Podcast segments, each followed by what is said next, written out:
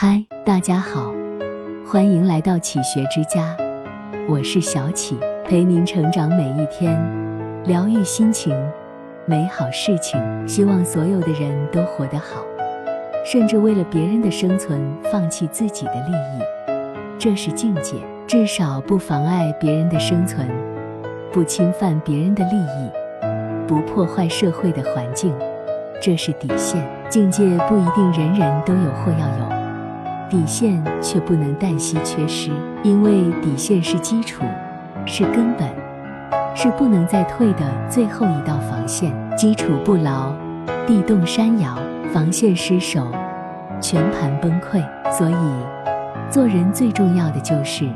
底线，一个人没了底线，就什么坏事都敢干；一个社会没了底线，就什么光怪陆离的事情都会发生。什么是底线？底线就是奉行以下五条原则：一，再穷不能坑朋友。汉桓宽《盐铁论·地广》中讲：“不为穷辩解，不为贱易志。”意思是，不因为贫穷而改变一个人的气节。不因为地位、身份的低下改变志向。人穷，要穷得有志气，不能因为穷就觉得这个世界亏欠自己，甚至出其不意坑自己的朋友。坑了朋友，就相当于断了自己的路。有这么一则寓言故事：驴子与狐狸合伙去打猎，在路上，他们突然遇见了狮子。狐狸见大事不妙。立即跑到狮子面前，许诺把驴子交给他，只要自己免于危险。狮子答应了，狐狸便引诱驴子掉进了一个陷阱里。狮子见驴子已经是囊中之物，便立即先把狐狸抓住吃了，然后再去吃驴子。朋友是你人生路上的拐杖，朋友是你人生河流的一根脚，切记。穷不坑朋友是底线，富不忘恩人是人生信条。二，再苦不能丢骨气。人很容易受外在环境的裹挟，被众人的意见所左右，随波逐流，人云亦云。在这个利益为先、价值追求和信仰极度稀缺的时代，就更是如此。有人用现实和生存为自己开脱。这是说不过去的，因为你并没有到活不下去的地步。骨气是一个人的骨，丢了骨便没了形。范仲淹曾在继父友人的引荐下，去邹平里全寺读书。为避开寺内喧嚣，他找到寺南一僻静山洞读书，用家中送来的小米一次煮一锅，待凉后画上一个十字，每顿吃一块。再切上一点野菜，撒上盐末下饭，日子过得非常清贫。有一次，范仲淹在洞中读书时，无意间发现了两个老鼠洞，两个老鼠洞分别闪着金光和银光。仔细观察之后，他才发现这其中原来都是黄金和白银，而他并没有为这些钱财所动。回去继续读书。离开寺中三十年后，礼泉寺遭受火灾，慧通大师不忍寺庙毁在自己手中，便派人向范仲淹求援。他得知情况后，热情款待来人，但只字不提元修寺庙的事情。临走时，修书一封，并赠送了两包上好的茶叶。让来人回复慧通大师。庙中和尚听说范仲淹闭口不提修庙一事，心中愤然。于是，慧通大师展开范仲淹书信，原是一首五言诗：京东一池金，京西一池银，一半修寺院，一半祭僧人。众人恍然大悟。丰子恺说：有些动物主要是皮值钱。譬如狐狸，有些动物主要是肉值钱；譬如牛，有些动物主要是骨头值钱；譬如人。三再难，不能搞投机。上班时偷懒，靠拍马屁把上司哄好就行了。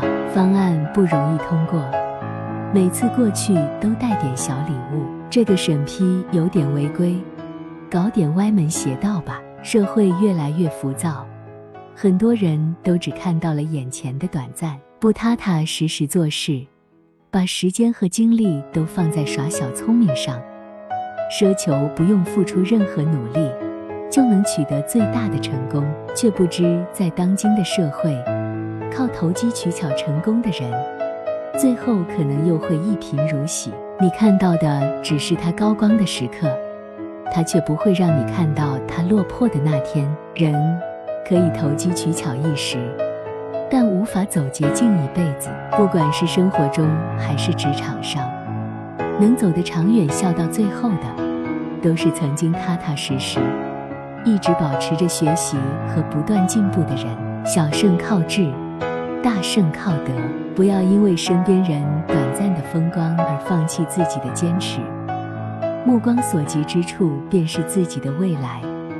眼光越远，你的未来就越远。四，再强，不能太狂妄。曾国藩家书中有一句话引人深思：家败离不得个奢字，人败离不得个义字，讨人嫌离不得个骄字。骄奢淫逸是一个家败落的开始，而狂妄傲慢是一个人衰败的开始。古人也讲，天欲其亡，必先令其狂。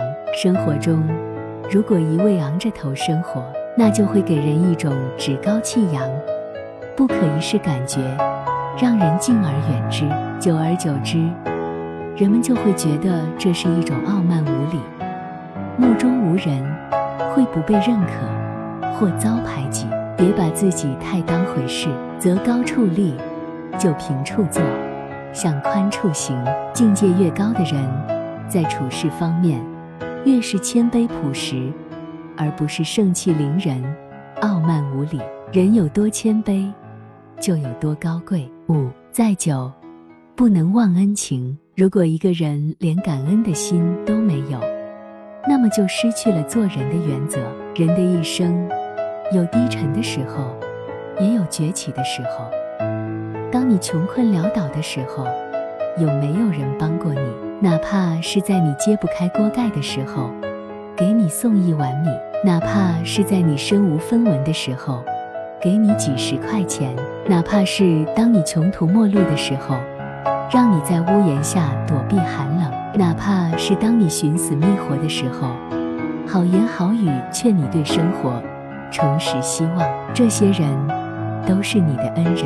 千万不要做忘恩负义之人，因为感恩是人的本分。树高千尺不忘根，人若辉煌莫忘恩。不懂得感恩的人，路只会越走越窄。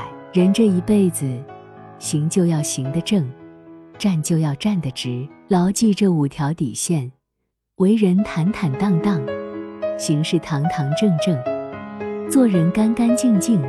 才能一辈子活得心安。这里是启学之家，让我们因为爱和梦想一起前行。